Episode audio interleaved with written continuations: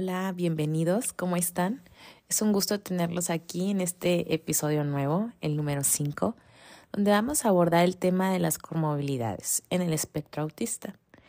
Eh, te recuerdo, mi nombre es Kimberly Cuevas y en este podcast vemos el autismo desde una perspectiva más humana. Yo soy psicóloga y soy madre de una pequeña autista. Trato de hacerte llegar este mensaje desde mi experiencia con mi hija y lo que he aprendido en este camino. Eh, debo decirte que lo que te platico aquí, esto no supone que esté diagnosticando a alguien ni que sea un diagnóstico. Si tú tienes una leve sospecha de que tu hijo o tu hija o algún familiar es autista, lo mejor es acudir a que se te realice un diagnóstico con una persona especializada, que se utilicen los instrumentos necesarios para esto. Ya anteriormente en, en algunos episodios he hablado al respecto sobre cuál sería el proceso adecuado a seguir para poder llegar a un diagnóstico certero. Y bueno, eh, bueno, vamos a empezar con el tema de hoy. Antes que nada, te pido una disculpa, estoy un poco congestionada, no he podido salir totalmente de las enfermedades que vienen con los cambios de clima, pero bueno, este, aquí estamos. Eh, me parece importante este tema porque es algo que, que ocurre muy a menudo dentro del espectro. Se les llaman comorbilidades o coocurrencias en algunos lugares.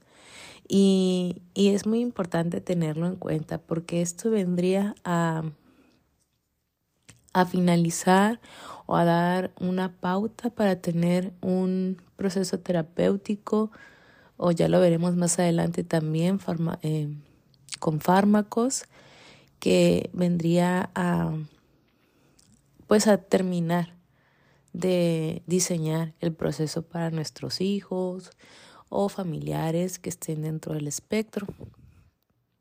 Y para empezar, quiero darte una definición muy sencilla de lo que es una comorbilidad porque parece una palabra complicada, pero eh, es muy sencillo identificarlo. Una comorbilidad o una coocurrencia, eh, que como les mencionaba en algunos lugares también se llama de esta manera, indica una condición médica que existe simultáneamente, pero con independencia de otra en un paciente. Bueno, con un ejemplo te lo platico. Por ejemplo, una persona autista tiene una coocurrencia de déficit de atención con hiperactividad. Esto quiere decir que además del autismo hay otra condición y debe ser tratada según sus necesidades. Es decir, pues una persona eh, tiene dos condiciones. Hay una principal y hay otra que se une, no es, se deriva una de la otra, son independientes, pero pues deben de ser tratadas con sus propios procesos. Igual el diagnóstico debe ser diagnosticado de, como siempre les he comentado, con una persona que tenga mm, conocimiento de ello. Y, soy bien eh, puntual, puntual en esto porque, por ejemplo, en el gremio de los psicólogos hay muchas, muchas clases de psicólogo, terapeuta. Hay personas que se especializan en algún tipo de terapia o que siguen una corriente terapéutica. Hay algunos que se especializan solamente en diagnóstico, eh, tanto infantiles como adultos. Hay psicólogos que solamente ven a niños y otros adultos. Entonces, sí es importante saber con quién estamos acudiendo y cuál es el perfil de esta persona. Por eso me gusta mucho marcarlo. y bueno, vamos a platicar de las principales comorbilidades. Es un tema un poco pequeño y además de que trato de resumirlo, ponerlo en palabras sencillas para que todos podamos eh, tener una idea básica de lo que de lo que ocurre muchas veces, ¿no? Con nuestros hijos, con la familia, tener una idea. Eh, entonces vamos a hablar de las principales comorbilidades que pudieran presentarse además de autismo. Entre las más eh, importantes o las que más em, estadísticamente se presentan, tenemos el trastorno obsesivo compulsivo, que em, lo es conocido como TOC, o le mencionaremos así para no decir todo, todo el nombre completo que son muy, este, muy largos, ¿no? Decir trastorno. el otro sería el trastorno por déficit de atención con o sin hiperactividad. Eso puede ser una variante eh, que por sus siglas se le menciona como TDA. Eh, también la ansiedad generalizada. Podemos ver también trastornos alimentarios y trastornos del sueño. Entre otros también podemos llegar a tener depresión. Vamos a hablar mm, muchos, la mayoría de los episodios nos enfocamos en, en el infantil, pero en este episodio también voy a hablar un poco de personas autistas adultas, porque este así lo así lo veo yo que es importante. Y bueno, perdón. Por ejemplo, la comorbilidad con los trastornos de ansiedad es muy frecuente, quizás una de las más frecuentes en TEA, eh, por las demandas diarias de un entorno, pocas veces adaptado a las necesidades que tienen las personas o los niños con TEA o trastorno del espectro autista, eh, ya que ellos son particularmente vulnerables a estos trastornos de ansiedad generalizada por la dificultad de adaptarse y desarrollar recursos funcionales ante nuevas demandas de cualquier tipo. Algún cambio mínimo en la estructura, en su rutina. Estos pueden llegar a desencadenar sintomatología, tanto cognitiva como física, de ansiedad. Por ejemplo, yo este, ese es un punto que yo veo bastante en mi hija cuando ella se está esforzando en estar en un ambiente socialmente activo o por ejemplo cuando alguien la cuida, alguien que, que no soy yo, por ejemplo que la llevo con mi mamá o que mi suegra la cuida, cositas así, eh, ella empieza a presentar pequeños cuadros de ansiedad que puedo notar físicamente, porque por ejemplo tiende a, morderse los labios muy constante hasta hacerse algunas heridas o resecarse los labios, este, a crearse, pues, mm, como le llamamos los labios partidos, ¿no? Eh, también empieza a tener mucha comezón, empieza a rascarse mucho la cabeza, la espalda, el estómago, pero no es como que cualquier cosita, o sea, se rasca tanto hasta crearse una pequeña herida o, los rasguñitos estos y ya es cuando me doy cuenta de que, de que ya está algo ansiosa. Eh, son cosas que he notado, ¿no? Así como que lo más relevante que se me viene ahorita a la cabeza, a la mente, eh, son esos. Y, y eso es muy evidente cuando está bajo mucha demanda social. Entonces, para mí esto ya es un indicador que puede llegar a saturarse y es momento de bajar la, intensidad de la situación o incluso hasta retirarla de tanta estimulación. Porque esto pues me va a poder, me puede llegar a desencadenar una crisis sensorial. Mm.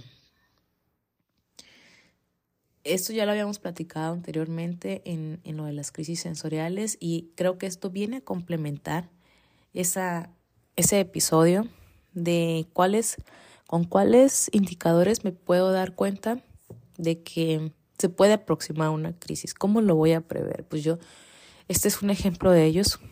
Cuando yo empiezo a ver que ya empieza a tener demasiada comezón, que se está mordiendo mucho los labios, que está muy inquieta, yo ya noto que ya no está totalmente cómoda. Entonces yo ya empiezo a preguntarle de que eh, mi amor, ¿tienes hambre? ¿Te sientes bien? Y, Ella claramente sabe identificar muy bien eso, tiene poco tiempo haciéndolo, pero para mí ha sido un pequeño gran logro que me diga que ya se quiere ir a casa. Me dice mamá casa, mamá casa. Ah, ok, amor. Entonces vamos a ir haciendo ¿no? los ajustes para irnos a casa. Vamos a ir viendo cómo nos vamos a casa. O ya falta poco, o ya va a pasar. Me acostumbro muchas veces a decirle lo que va a suceder antes de irnos a casa para que ella pueda ir contabilizando cuándo va a ser el momento. Esto sin echarle mentiras, porque muchas veces, a veces los papás solemos decir de que, ah, mi amor, nada, es como un pastelito y saludamos a su tía y ya nos vamos. Y nada, ¿no? Que la platicota y que no nos vamos y que no nos vamos y, y claramente los niños empiezan a desesperarse, pero porque ellos están esperando una acción. Entonces, a mí me gusta ser muy clara y decirle, este, vamos a comer, vamos a subirnos al carro, vamos a manejar y después vamos a llegar a casa, ¿ok?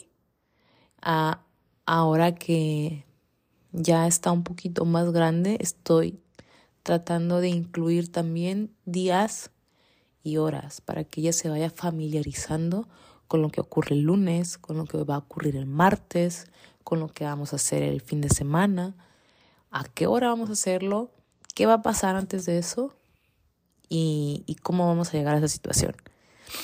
En cosas muy, en palabras muy sencillas y cortas, trato de hacerlo lo más concretamente posible para que no se pierda dentro de todas esas instrucciones que estoy dando.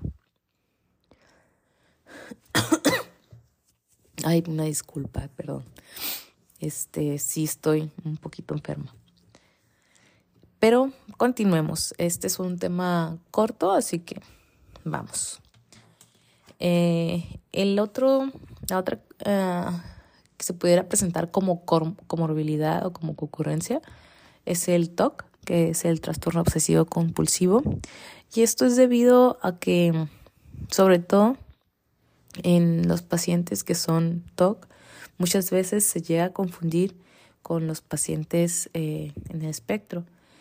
Em, y esto sobre todo es muy frecuente en los casos que no fueron diagnosticados en la infancia. Em, me refiero a que, por ejemplo, si una persona adulta, es aquí cuando vamos a hablar de esto que les mencionaba en un principio, si una persona adulta no fue diagnosticada a tiempo con TEA y ESTEA, es muy posible que cuando esta persona sienta que algo sucede, que algo no está bien, acuda a un psicólogo. A veces es muy común que se le diagnostique con trastorno obsesivo compulsivo. Y esto es más que nada por el, por el pilar del, del TOC, que es el, mantenimiento de, de, rituales con una exactitud eh, pues ahora sí que muy, muy exacto.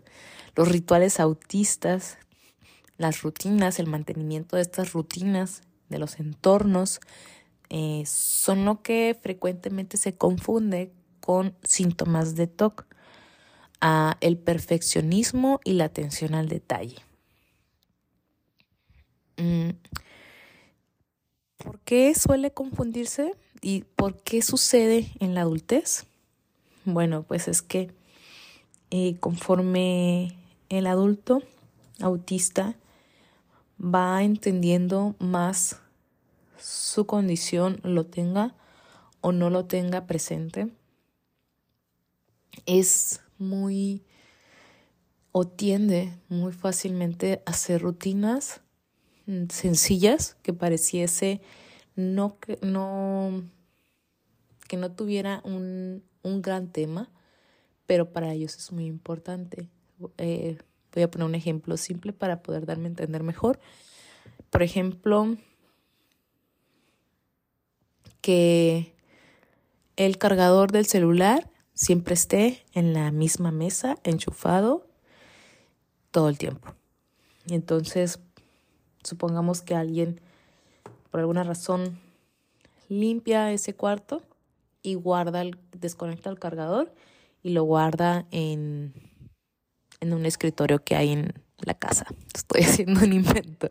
En un escritorio que hay en la casa. Entonces, cuando esta persona llega a cargar su celular, el cargador no está ahí.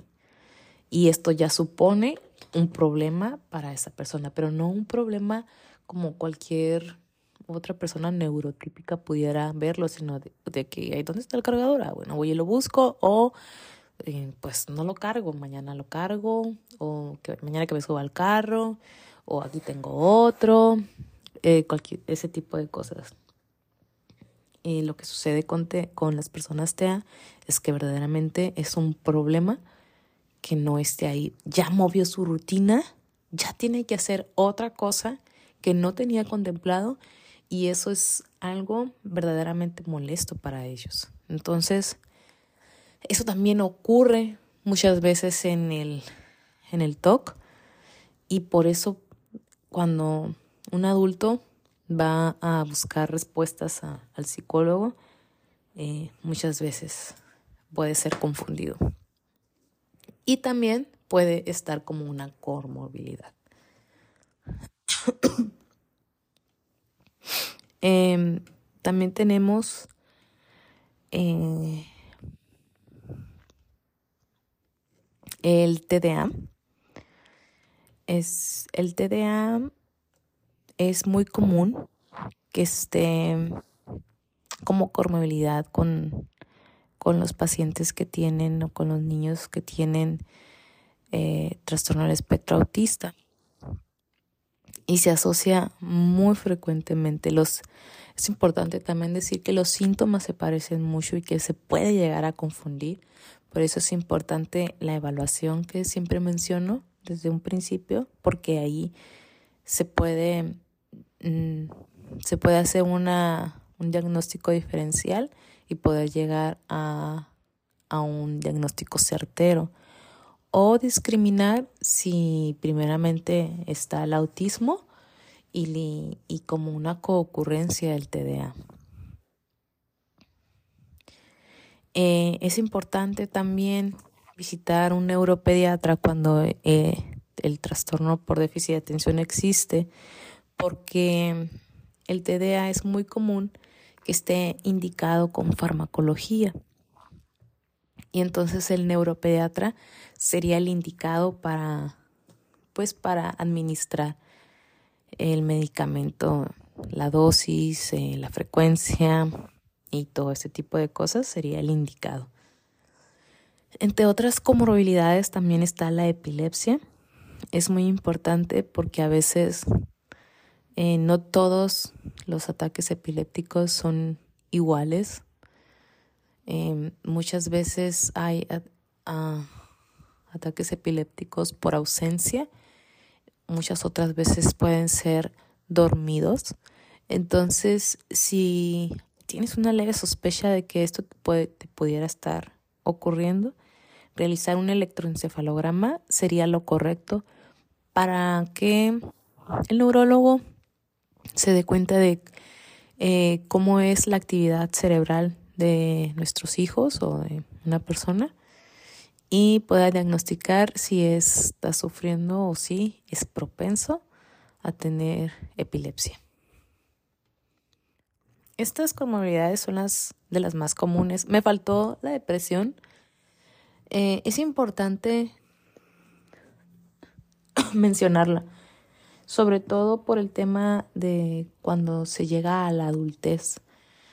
Es, es muy común que puedan existir episodios depresivos, pero esto ya tiene mucho que ver con el ambiente, con factores internos y externos y, con el desarrollo eh, que ha ocurrido en el, en el espectro si fue o no fue diagnosticado, eh, si hubo un diagnóstico tarde.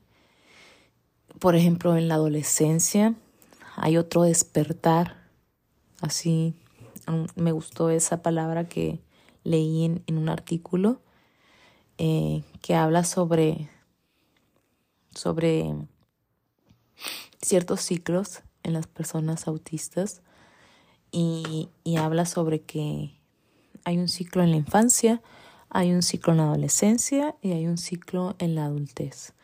Entonces, mm, en muchas ocasiones se pueden presentar episodios depresivos en la adolescencia y en la adultez, porque es un, una edad clave donde se busca, donde la persona busca pertenecer a grupos, ser parte de una comunidad, eh, está buscando ya un propósito de vida y muchas veces si el TEA no es bien atendido, como en algunos otros episodios he mencionado, si no se ha trabajado desde la autoestima, desde el autoconcepto, quién soy yo, cómo soy yo,